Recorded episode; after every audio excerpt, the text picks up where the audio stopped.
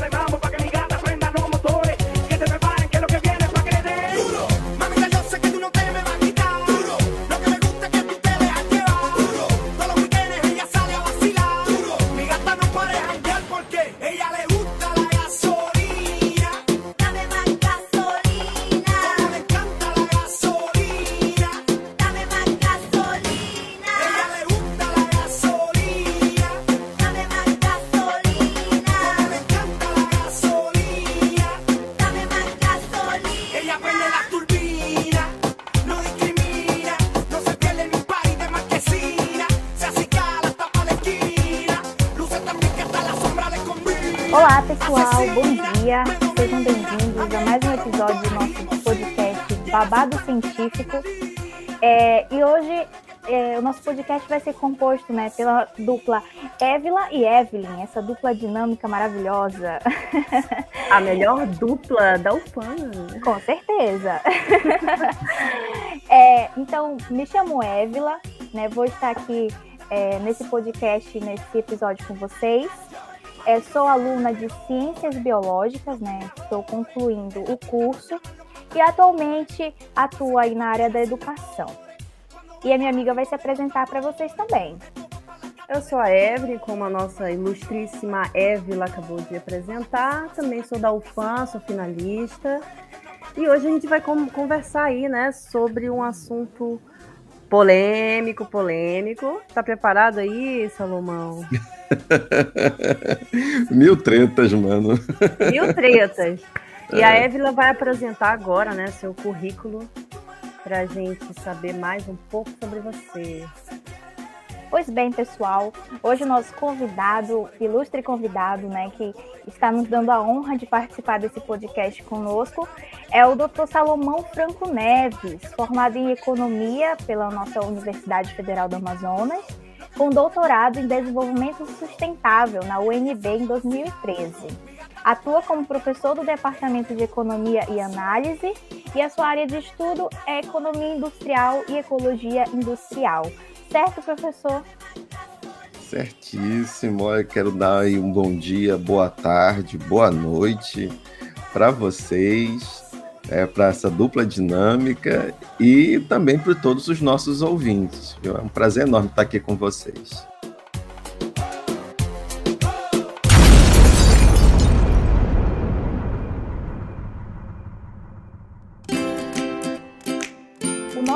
Objetivo nesse podcast é levar a informação aos pontos mais remotos, né? Então, é, nós fizemos uma visita, né, à nossa Feira do Mutirão, famosa Feira do Mutirão. O senhor conhece, professor? Ah, sim, sim, já fiz bastante compra por lá. É isso aí, né? Nós somos clientes e também pesquisadores lá nessa região. Uhum. então, nossa feira do mutirão, localizada na zona leste de Manaus, teve aí é, grande colaboração com alguns entrevistados, né, que participaram é, dessa, dessa primeira parte do nosso podcast, que foi gravando perguntas né, sobre o nosso tema que será discutido no episódio de hoje. E por falar nisso, eu acho que eu não apresentei o tema, né? Mas nós vamos falar sobre é, a gasolina, né? O combustível e os custos, no caso, o aumento né, que, está, que estamos tendo atualmente. Então vamos passar para a primeira pergunta que os nossos queridos convidados, né, que participaram conosco, fizeram.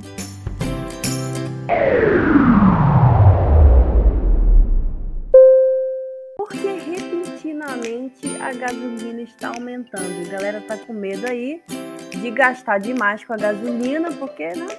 andar de ônibus ninguém quer. O cara que tem carro quer andar no seu conforto, ali tá preocupado. E aí, doutor, como é que.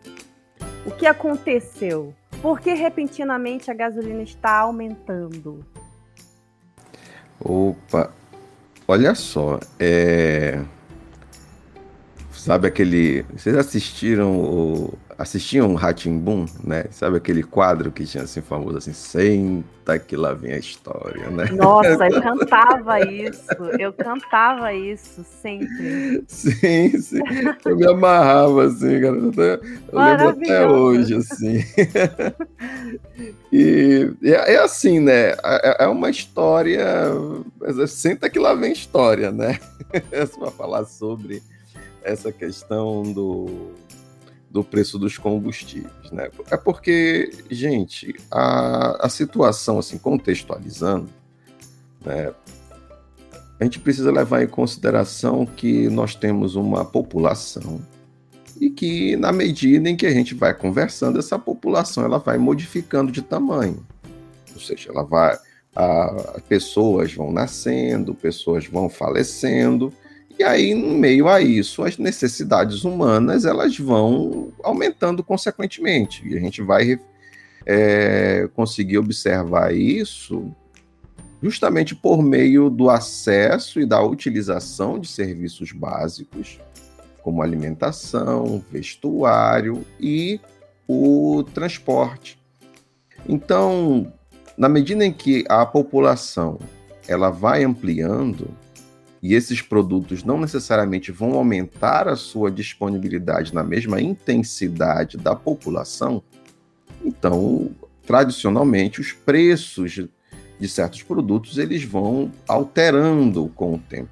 Né? Dentre eles, o preço dos combustíveis. Né? Quando a gente for parar para pensar, a, a nossa matriz energética, ela consequente, é, ela depende muito né, de combustíveis fósseis.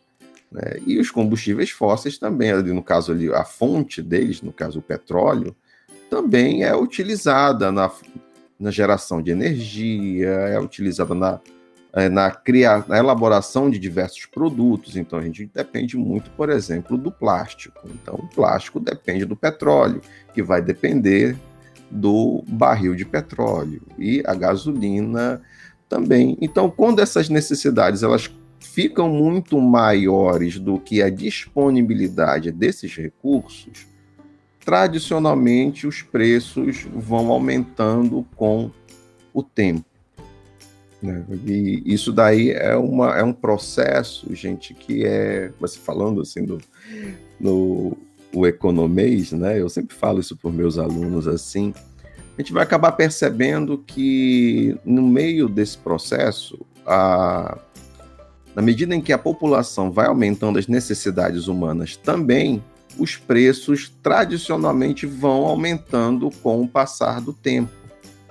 O problema é que, é que se começa a acontecer na medida em que esses preços eles começam a prejudicar a qualidade de vida das pessoas e, consequentemente, o orçamento. É isso que é por isso que as pessoas estão cada vez mais preocupadas com o aumento do preço da gasolina, porque é um bem, é um produto, é um insumo básico. Né? A gente precisa de gasolina para poder se transportar, para poder é, ir para a escola, ir para o trabalho, entregar mercadorias, fazer frete e assim por diante. E na nossa renda, ela não o valor da nossa renda, do nosso salário, ele não aumenta proporcionalmente ao aumento do preço da gasolina. Na verdade, o que vai acontecer é um aumento gradativo do preço da gasolina, enquanto que o nosso salário permanece o mesmo, fazendo com que a gente vá perdendo cada vez mais o poder de compra e a nossa renda acabe eh, fazendo igual aquele, aquele, é que fala? Aqueles trocadilhos infames, badatum. Faz com que a nossa renda renda cada vez menos. Daí com que certeza. vem essa Ou seja, é o contrário, né? A gente trabalha para pagar dívidas e para pagar trabalho, né? A gente não paga para se divertir, para comprar uma coisinha que a gente quer, agora é só para pagar a gasolina do brasileiro. É. A vida tem que ser algo mais além de pagar boletos, né, gente? Por favor. Muito bem. Então, é, para essa segunda pergunta, então, a gente vai soltar um áudio, né, que trouxe aí um questionamento, uma opinião, né, dos nossos ouvintes. E em cima disso a gente vai fazer algumas perguntas, né? Eu vou soltar aqui o áudio rapidinho.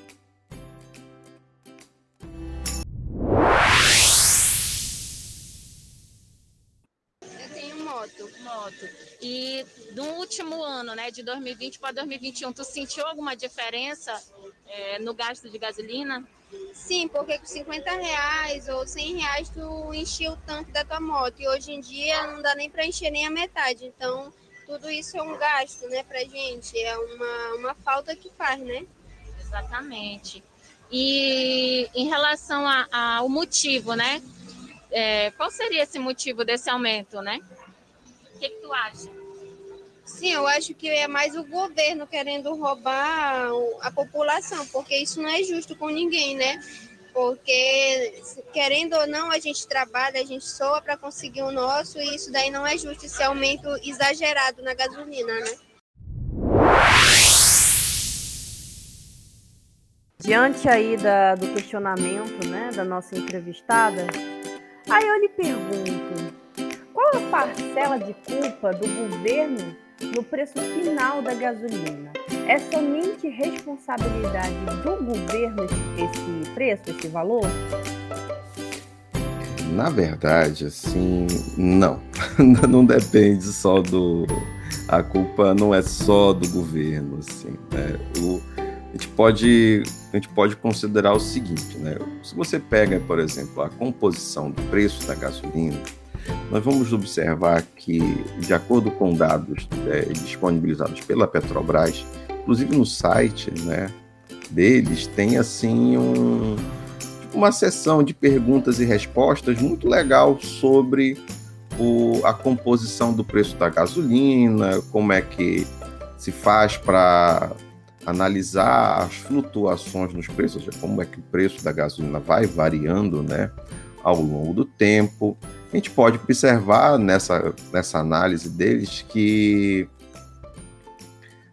quando você pega, por exemplo, assim, a, o preço final da gasolina, ele depende de vários fatores. Assim, eu vou elencar eles para vocês. Assim, né? Ele depende primeiro da distribuição, ou seja, daquele da distribuição da gasolina, ou seja, para a gasolina sair da refinaria para o distribuidor, ou seja, da refinaria para o posto de gasolina tem um custo, né? Ou seja, ela vai ser transportada, então é preciso de pessoal técnico, tem que ter todo um cuidado de manejamento, de armazenamento, né? Até que ela chegue ali no posto de gasolina e seja armazenada direitinho, né? Tem o custo do etanol anidro, ou seja, a gasolina que a gente usa né, nos nossos carros, ela não é uma gasolina pura, ela tem uma parcela dela que é de etanol. Então, para que isso seja é, inserido dentro do preço final da gasolina, então existe um custo também, um custo, um preparo e assim por diante. A parcela do governo, ela, dos governos, ela entra justamente em qual parte? Primeiro, no ICMS, né, que é o Imposto sobre Circulação de Mercadorias e Serviços, que basicamente toda transação envolvendo mercadorias de compra, venda, né, e assim por diante, vai ter ali uma parcelazinha do ICMS. Né? Vai também, aí a outra parte é a CID, o PIS, PASEP e o COFINS. Né? São as outras contribuições, que essencialmente são a parte aí federal. Né? E aí tem a realização Petrobras, ou seja, que é o custo que a Petrobras tem para preparar, a, receber o barril de petróleo e transformar ele em gasolina para ser utilizada pela população. Então, assim, por isso que a gente vai, a refinaria. Então, a refinaria ela refina o petróleo um material base né, para transformar em gasolina que vai ser utilizada ali pelo consumidor. Então, assim, o preço da gasolina ele vai, ser, ele vai depender de tudo isso. Tá? E eu acrescentaria mais um pouco também. Por quê? Vamos dizer o seguinte: se eu passo o produto da gasolina, o produto da refinaria direto para o consumidor, isso vai ter um custo. Né? Vai ter um custo e, consequentemente, isso vai se refletir no preço final da gasolina.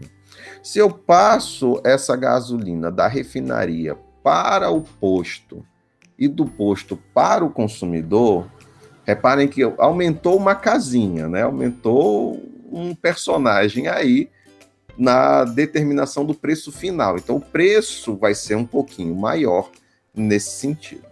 Se você, por exemplo, passa do posto de, da, da refinaria para um posto, para outro posto, para poder chegar no consumidor, também aumenta o preço.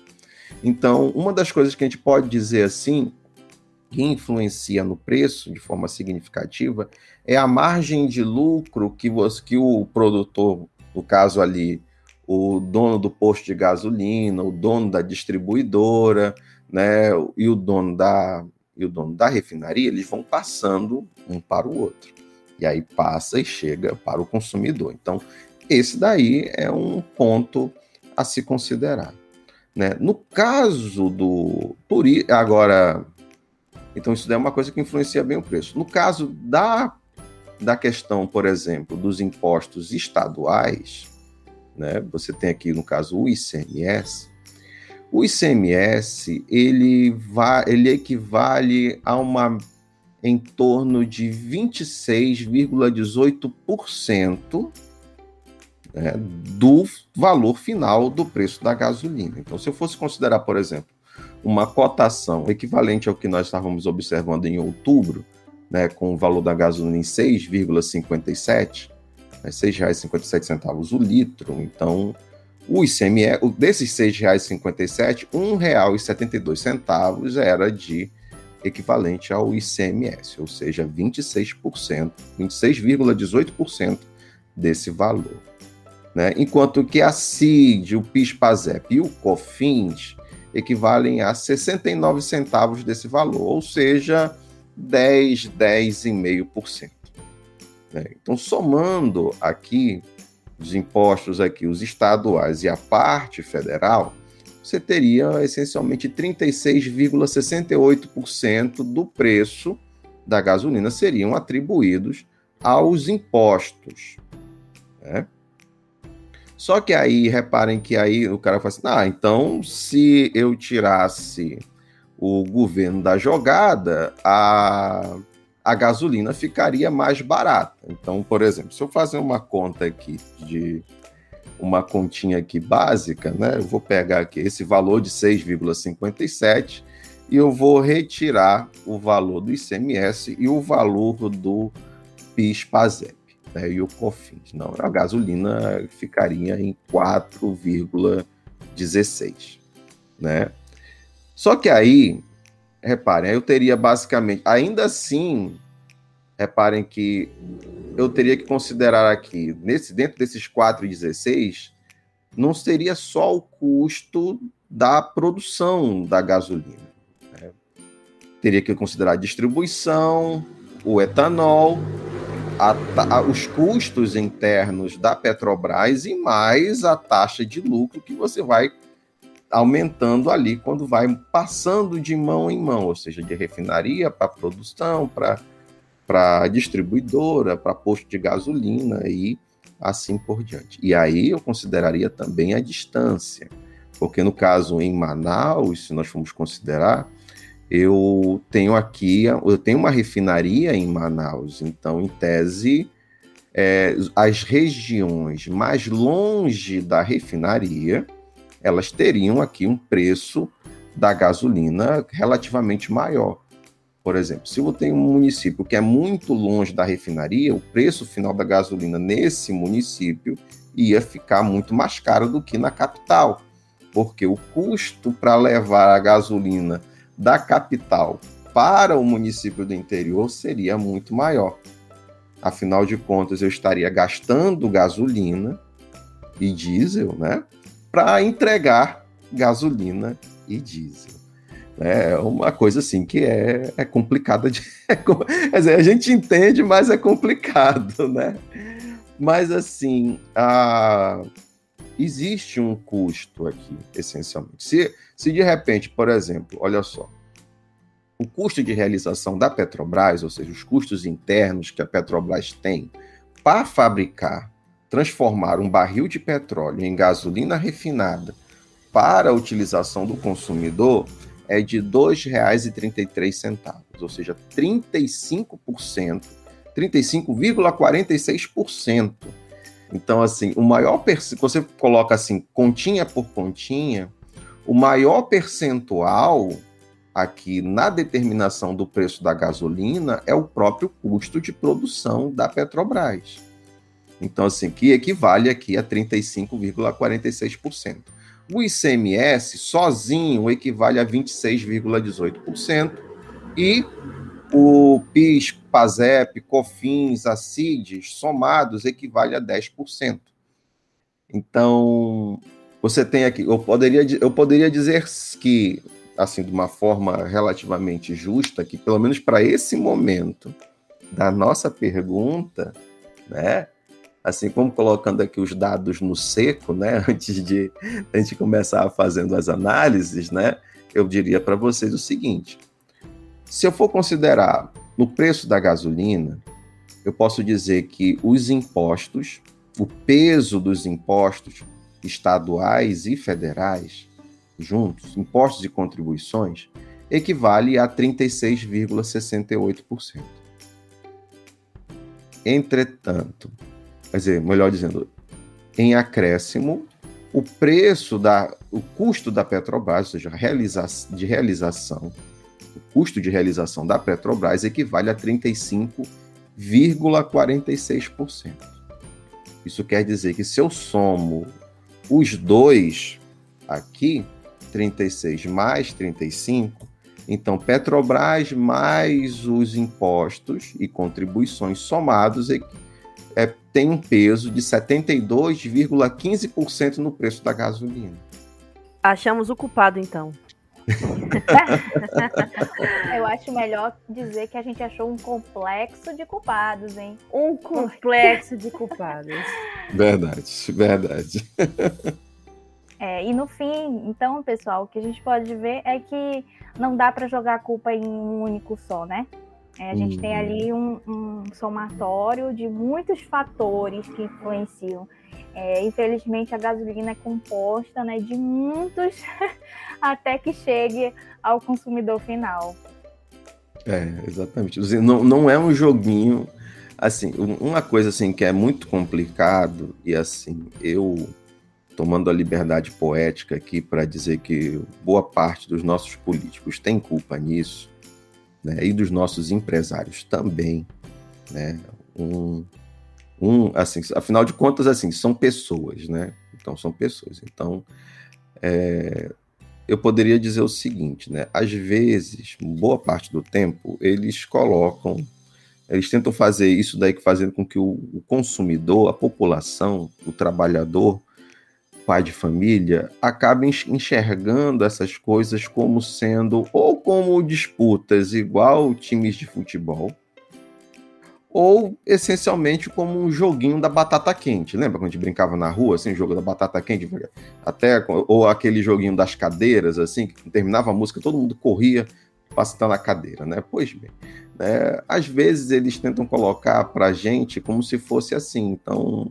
e não necessariamente, ao invés de tentar sentar e resolver, tentar discutir, para tentar encontrar formas de resolver o problema, né, às vezes, essencialmente, assim, vai, é, brinca de batata quente. Olha, não, a culpa não é minha, a culpa é do fulano. A culpa é, não, a culpa é do fulano. Um vai dizer que é culpa de um, o outro vai dizer que é culpa do outro. Né? Se a gente for considerar agora, no caso da conjuntura econômica brasileira, melhor dizendo, da conjuntura política brasileira, que a gente vai ver agora é assim: o presidente nunca quer assumir a culpa, né? Então ele vai jogar a culpa nos estados.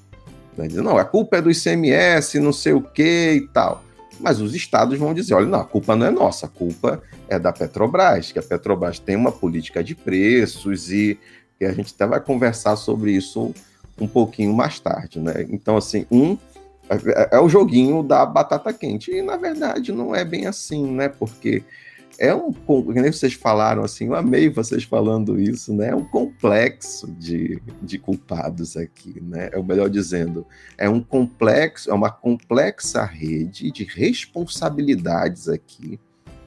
Né, que envolve um mecanismo que a gente estuda na economia que é muito importante, que é são os mecanismos de custos e benefícios. Então, assim, você existe um custo do, em cobrar o ICMS na, no preço final da gasolina mais o ICMS, a cobrança do ICMS ela gera benefícios para a população como um todo. Da mesma forma, existe um custo para se fabricar, Petrobras transformar a gasolina da refinaria em gasolina, melhor dizendo, petróleo em gasolina refinada para a utilização do consumidor. Mas isso também gera, por sua vez, seus benefícios.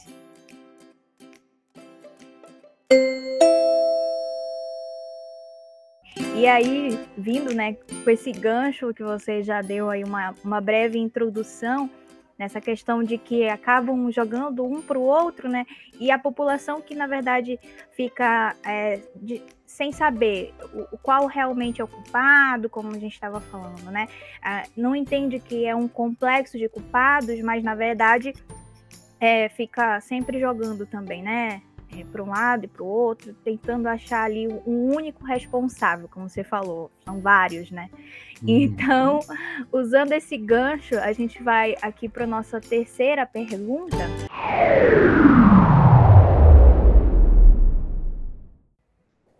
É, o presidente fala que ele isentou a taxa federal e os governadores não não colocaram isso em prática.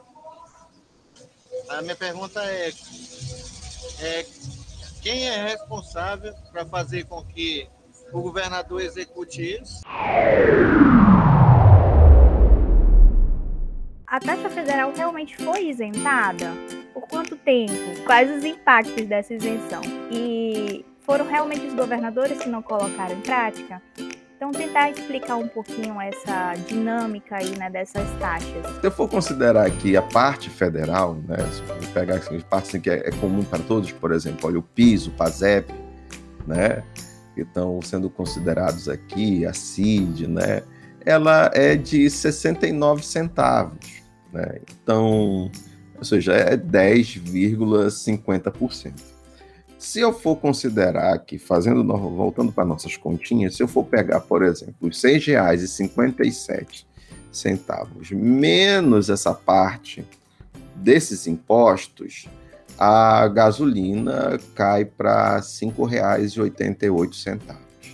Então, quer dizer, a gente vai ter uma redução teria uma redução, mas essa redução seria significativa? Não, perante ao poder aquisitivo do consumidor.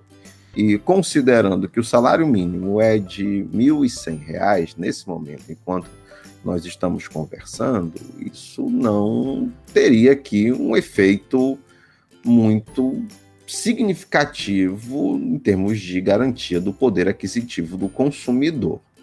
Né? Nesse caso aqui, é, quando a gente pensa em. Aí, nesse caso que o nosso ouvinte perguntou, né? Assim, olha, o que, que precisa aqui para mandar os governadores, né? Eles adotarem esses tipos de coisa, né? Assim, eu acho aí que tem um, um precisa um pouquinho é, detalhar bem as informações, né? Porque quando se fala assim, as taxas federais, as taxas federais, a gente já está sabendo aqui o que, que, equivale a essas taxas federais e qual é o peso delas na determinação do preço final da gasolina. Né? E aí, quando eu pego o, no caso dos. É, o que é federal é responsabilidade da União. Então, a União pode é, influenciar nisso, independente da vontade de governador A, B ou C. Né? O... e assim, o governo, a, a, União, ela não tem como, às vezes que né, nosso presidente fica querendo fazer com que a população pense que seja dessa forma, mas não. É, toda decisão é, em termos de finanças públicas são decisões negociadas e decisões planejadas. É, então, assim, o, por exemplo, o ICMS, né, ele é muito importante para a economia amazonense, porque é do ICMS que vem ali os recursos para pagar diversos benefícios, né? Inclusive, né, o, a, a boa parte da, da, da, receita para as despesas da, dos nossos irmãos da UEA. Então, assim, pela Lei 2826 de 2003, na lei estadual, ela estabelece ali o crédito estímulo do, do ICMS, dizendo que aquele a parcela isenta, que as empresas são isentas no ICMS, recebem um crédito, assim, dado o nosso polo industrial de Manaus, o que elas deveriam pagar de ICMS, elas retornam para o Estado de forma para o FMPS, ou seja, para incentivar a atividade econômica do interior, vai para o FTI, que é o Fundo para o Turismo, né, para incentivar o turismo, e vai para a UEA. Então, assim, a renda da UEA depende da arrecadação do ICMS. E aí, então, você isentar, por exemplo, o governo, né, o governo estadual isentar a gasolina, é, considerando aqui o ICMS, é, qual seria, pensem comigo aqui, né? Vamos fazendo essa conta, né? Qual é o incentivo? O incentivo seria 6,57 menos 1,72. A gasolina iria cair tudo mais constante para R$ 4,85. É um valor interessante, né? Mas aí boa parte dos recursos para o financiamento das atividades da OEA, bolsas de estudo, as bolsas do nosso PAIC, seriam essencialmente prejudicadas. Assim, o, o orçamento público ele é igual a um orçamento familiar. Então, se você tira fontes de receita, o, ou os governos tiram seus vão tirar, vão reduzir suas despesas, cortando na carne é, áreas estratégicas que trazem retornos de longo prazo, porque, assim, o, o, se, for, se for pensar assim, ó, infraestrutura, é, transporte, saúde, são itens que. Trans, saúde não, saúde não. Mas, assim, transporte, obras públicas, aquele negócio que os, os governos normalmente fazem muito nos anos de eleição, ou próximo dos anos de eleição, são coisas que dão retornos mais rápidos, são coisas que dão retornos de curto prazo. Mas, por exemplo, investimentos em educação, eles não dão retornos de curto prazo, eles dão retornos de longo prazo. Então, por exemplo, vou, é, vocês, minhas amadas, estão terminando o curso de biologia, então foram no mínimo quatro anos para formar um profissional da área. Né? Um tempo de uma criança que entra na pré-escola até o momento onde ela termine o doutorado é um período de 25 a 30 anos e haja investimento em educação para que consiga formar massa crítica para trazer ali futuramente o benefícios né, para todos. Né? Então, assim, se você corta o ICMS aqui, você vai estar tá prejudicando boa parte desses dessas iniciativas no, ao longo do tempo. Né? Então, assim, envolve o que, que eu posso fazer? Eu posso tentar verificar como é que eu vou trabalhar o ICMS. Tipo, o ICMS no estado do Amazonas, ele é de 25% para o preço da gasolina e já tem um bom tempo. Né? Você já tem um bom tempo. Esse valor não foi aumentando ou foi diminuindo ao longo do tempo, ele essencialmente permaneceu o mesmo. Né? E, assim, tem como mandar de cima para baixo os governos eles verificarem o ICMS? Não. Por quê? Porque os, são os secretários de Fazenda que têm acesso às finanças públicas dos estados e eles conhecem a necessidade. É, se ele abre mão do ICMS, ele vai estar tá, é, gerando benefício por um lado e prejudicando de outro. Né? Ele pode estar tá abrindo mão de certa receita tributária num determinado momento, mas ele vai ter que compensar essa receita tributária com um aumento no valor de outros impostos ou incidência de novas taxas e ou reduzindo a cortando na carne gastos que na visão das pessoas vai ter não vai ter um tanto efeito, mas no longo prazo vai ter um, um dano talvez até irreversível. Vamos seguindo aqui na nossa na nossa entrevista a gente separou uma perguntinha muito interessante. Então a perguntinha é: o quanto que a crise hídrica afeta no preço do combustível? O que, que você acha, Salomão? O que, que você tem para trazer para a gente sobre esse assunto? Olha, assim, de uma forma geral, eu imagino o seguinte, né? É, eu, eu, eu, percebo o seguinte, assim, eu acho que é uma, é uma, não sei se existe essa palavra, né? Mas enfim, vamos colocar aqui, né? Eu que criei isso, Neves Salomão Lispector, assim, né? desse jeito. É, colocar assim, né? Existe aqui uma, uma afetação mútua, né? Ou seja, um afeta o outro. Por que, que eu digo isso? É, pelo seguinte, olha só, a, a crise hídrica ela está se dando, dentre outras coisas, pelo, pela baixa taxa pluviométrica, né? Ou seja, está chovendo pouco, né, lá para o sul. Né? Isso é uma coisa que para a gente a gente não é, a gente estranha porque aqui né, no Amazonas né, chove pra caramba, né? Essencialmente assim, inclusive está fazendo um tempo de chuva aqui, né? E pelo menos nessas últimas semanas tá, toda tarde está chovendo.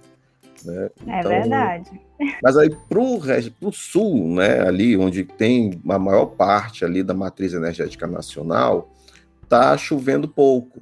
E aí, quando se chove pouco, não se gera, tem dificuldade para gerar energia elétrica. Né? A dificuldade na geração de energia elétrica afeta a produção de diversos produtos né, nos seus processos produtivos, inclusive o refino da gasolina, porque as empresas no setor de refinaria, elas dependem de energia elétrica também para funcionar. Então, você tem o que? A crise hídrica, de certa forma, ela influencia o preço da gasolina acaba influenciando. Agora, por outro lado, o inverso também acontece. Por isso que eu falo assim, né, palavra, essa palavrinha aqui que eu acho que a gente está inventando. Né? Existe uma causação aqui, né, de um para o outro. Por quê? Reparem. Quando você pensa no preço da, você pensa aqui na, na, na gasolina em si, ou melhor dizendo, no fuel oil, né, fuel oil, né, o óleo combustível, que depende do setor da refinaria. E o diesel, eles são os principais insumos para a geração de energia elétrica. Então, se o preço da gasolina aumenta com o tempo, o preço da, da geração de energia elétrica também vai aumentar. Então, quer dizer, você tem respira fundo, e vambora. Você tem o seguinte: você tem o aumento do preço da gasolina, o aumento do preço dos combustíveis afeta o custo da geração de energia elétrica, que também, diante da crise hídrica, afeta consequentemente o preço da gasolina. Então você tem preço da gasolina, que afeta preço da energia, que afeta o preço da gasolina, que afeta o preço da energia, e aí o negócio fica muito doido, essencialmente. É um interminável ciclo, né? Sempre um ciclo. Exato. Eu, é diria uma... que é um, eu diria que é um ciclo de problemas. Com certeza. mil tretas. Mil Ai, tretas. meu Deus. Mil e tretas. Gente, e a gente no meio de tudo isso, né? É, no, no olho do furacão, gente. No olho do furacão. Eu, eu, coloco, eu acrescentaria uma outra coisa também, que seria justamente sobre o, a própria questão do preço da gasolina, né? Por exemplo, quando você pega no preço da gasolina, você considera ali aquele. Lembra que eu falei para vocês? O custo, se eu for considerar continha por continha, a que tem o maior peso é o custo de realização da Petrobras, 35,46%. Por isso que o governo, os governos estaduais dizem, não, a culpa é da Petrobras e não sei o quê. Mas tem que ver que a gasolina é um produto complexo e para fabricar dá trabalho. E se dá trabalho, dá custo. E se dá custo, vai ter que gastar. Né? uma das coisas que uh, um dos grandes problemas que a gente observa aqui, e aí é o que muitos economistas e analistas de mercado tentam colocar, é que o problema todo é o seguinte: essas taxas estaduais elas sempre existiram. Elas sempre existiram e sempre fizeram parte do preço da gasolina. Né? O problema todo é que, como o barril de petróleo está atrelado ao preço do dólar e a cotação do preço do dólar no mercado internacional, o preço do dólar vai aumentando. E se aumenta o preço do dólar, aumenta o preço do barril de petróleo. Aumentando o preço do barril de petróleo, aumenta a taxa de realização da Petrobras. Então esse peso, né, ele vai ficando cada vez maior com o tempo. Né? Para vocês terem uma ideia, gente, eu estava fazendo aqui umas, umas uma, vendo aqui, por exemplo, o os preço médio dos combustíveis na eu vou colocar o link para vocês, tá? Assim, do próprio site da Petrobras, porque aí nesse link eu tenho acesso a uma a um PDF aqui com a planilha colocando todos os preços das gas, da gasolina ao longo do tempo. Então, assim, se eu pego, por exemplo, olha só, o que que eu gasto por um reais, em termos de reais por metro cúbico em Manaus, eu vou pegar um valor aqui relativamente antigo. Né? Assim, vou dar uma forçação de barra aqui, porque eu, de novo, a gente precisaria considerar a, a inflação do período. Né? Mas assim, há preços, então em termos técnicos, né? Assim, no, é, a preços correntes, ou seja, os preços que estavam vigentes naquele ano, em 2000, em 1 de agosto de 2019, a, a Petrobras, ela, o preço da gasolina, com o custo de distribuição nas mãos das empresas contratadas, é, era de R$ 1.616,50. Era por metro cúbico de gasolina. Né? Isso 1.616. Né? Em outubro de 2020, ó, já foi para 1.752 o preço da gasolina por metro cúbico. Né, cobrado assim, pago, assim, com o custo de, de transporte das, das empresas contratadas. Né? Se a Petrobras encarrega de fazer essa, essa entrega, o preço sobe para 1.755. Isso em outubro do ano passado. É, quando eu pego, por exemplo, agora, em outubro de 2021, tá R$ 2.900, 2.914,80 e 2.917 caso a, a entrega fique a cargo da própria Petrobras. Por isso que fica um pouquinho mais caro. Mas as contratadas pegando lá a gasolina para levar, né, o preço por metro cúbico está 2.914. Agora, novamente, reparem o quanto que vocês notam em outubro de 2020, 1.752.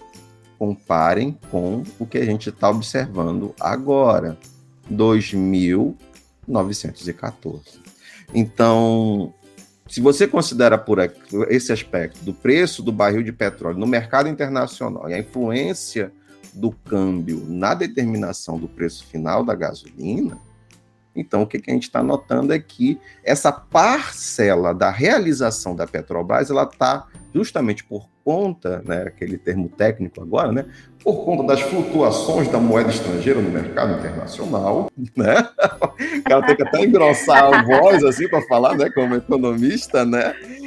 É, é, é justamente o problema está essencialmente nessa parte, porque ela está aumentando de preço. Como eu falei para vocês no início, né? O aumento dos preços é uma coisa que é natural e vai acontecer ao longo do tempo. Né? Infelizmente, nós vamos estar, ter que estar preparado para isso. O, o problema maior está na frequência na qual o preço vai aumentando ao longo do tempo.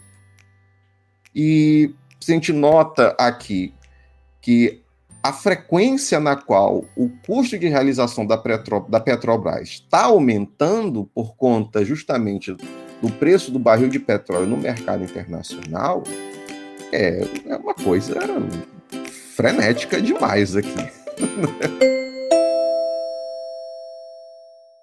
Salomão falando é, sobre o aumento, contando toda a história, o que está por trás. Eu não sei a Évila, mas bate um desespero, né? Ele fala que a, a, a tendência é só aumentar.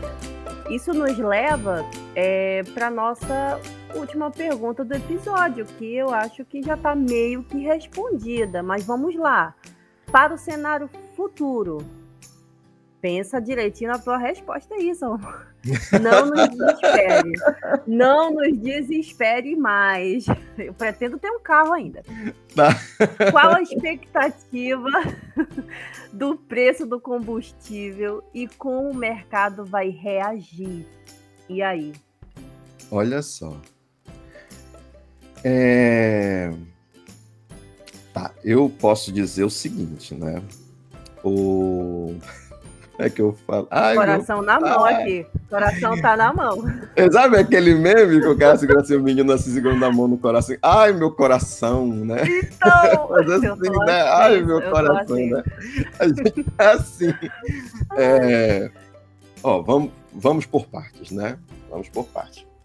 Ah, se a gente for pensar em tendência do mercado internacional, é, eu diria o seguinte, que o pre... sabendo que agora que a gente já sabe que a, a variação da taxa de câmbio e consequentemente, principalmente o preço do dólar influencia muito no preço da gasolina, né, e consequentemente no preço né, dos nossos bens e serviços que dependem da moeda internacional, eu diria o seguinte: é, se a tendência, a tendência na apresentada no relatório Focus do Banco Central, que aí o relatório Focus ele é um, ele é um relatório que traça ali as expectativas do mercado quanto às variações de diversos indicadores econômicos.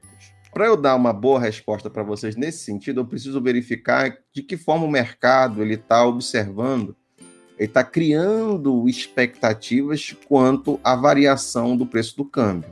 Se aí, em termos didáticos, se as expectativas são de aumento do preço do câmbio, consequentemente, a, nós vamos ter aqui uma, um aumento da. Como é que eu falo?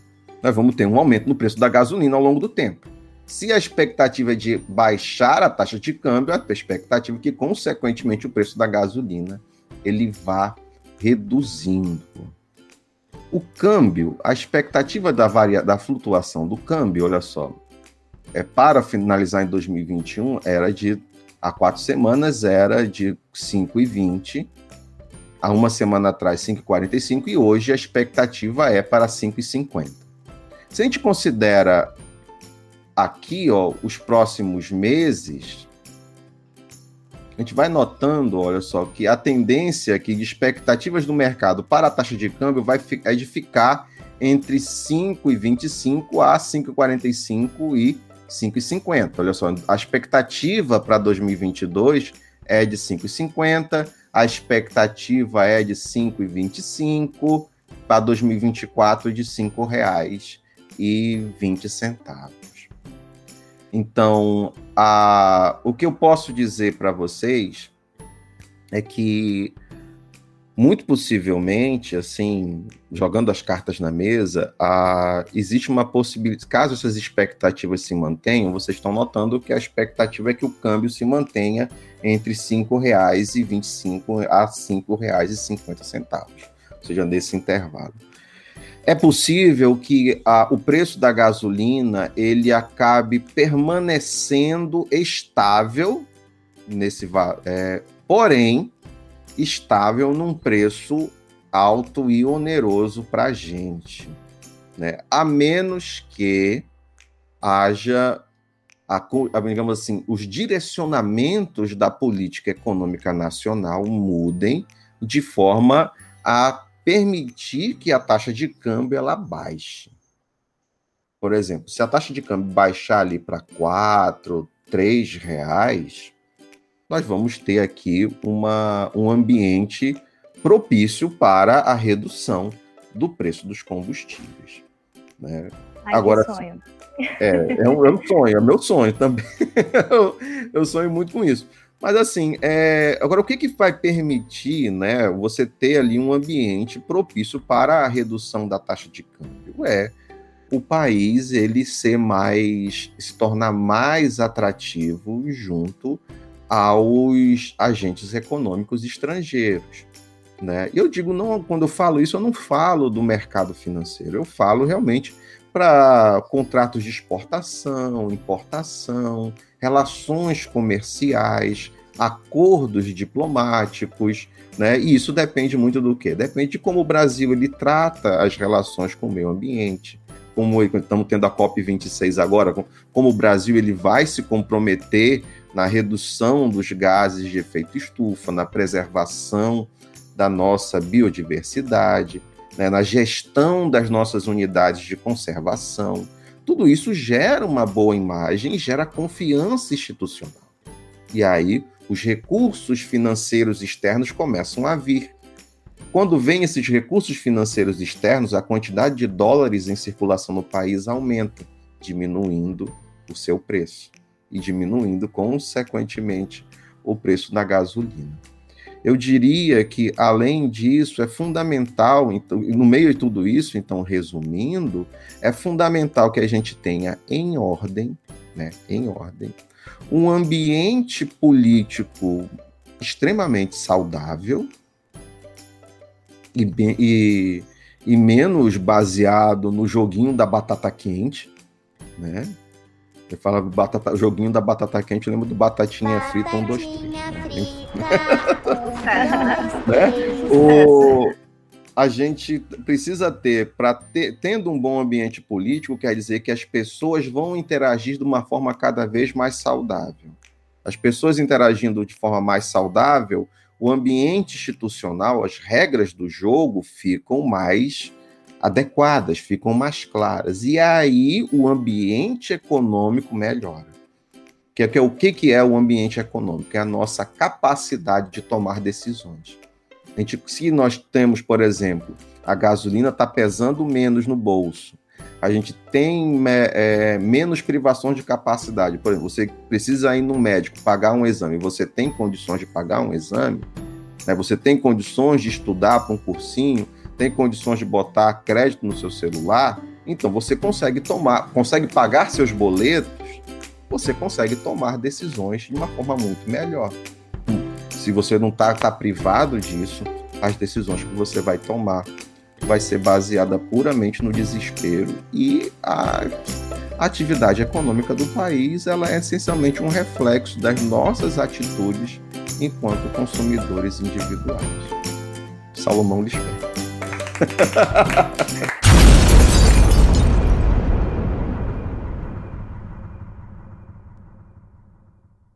Doutor Salomão Franco trouxe aí é, explicações perfeitas sobre a gasolina, né? Um problema nosso agora que está, é, que vai ficar entre nós, infelizmente, né? Mas é isso. A gente vai se habituando e vai procurando caminhos para sobreviver a isso. É, doutor Salomão, mais uma vez, muito obrigado pela sua presença, pelo seu tempo. A gente sabe que é um doutor, né, querida? É um doutor. Uh. Tem lá os seus compromissos. então, muito obrigada. Agradeço em nome da nossa orientadora maravilhosa, Elisandra. E é isso, muito obrigada aí pelo um, um, episódio maravilhoso, que deu tudo certo, graças a Deus. Évila, quer falar alguma coisa? Eu também só gostaria de agradecer né, ao doutor e principalmente é, falar que é, nós ficamos muito confortáveis né, com a sua presença, nós nos sentimos muito abertos mesmo a fazer essas perguntas. Obrigada pelas explicações. E no final das contas, né, tudo voltou para nossa área, não foi, Evelyn?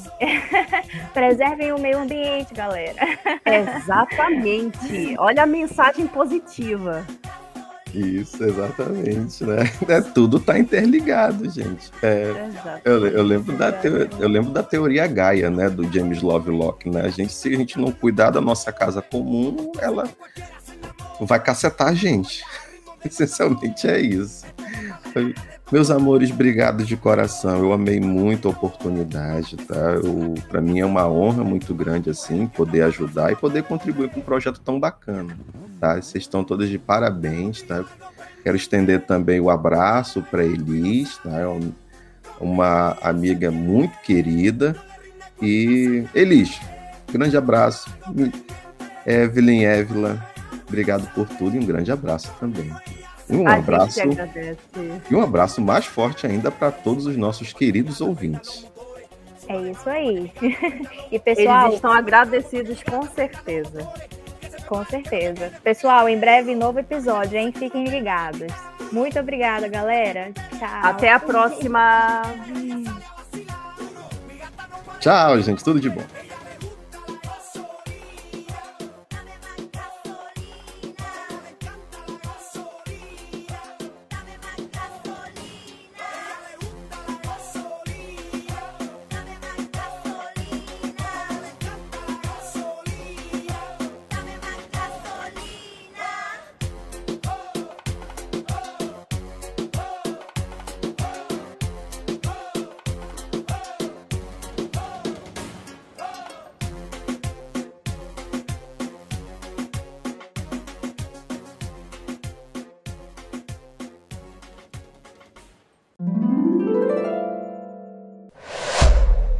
É babado, viu?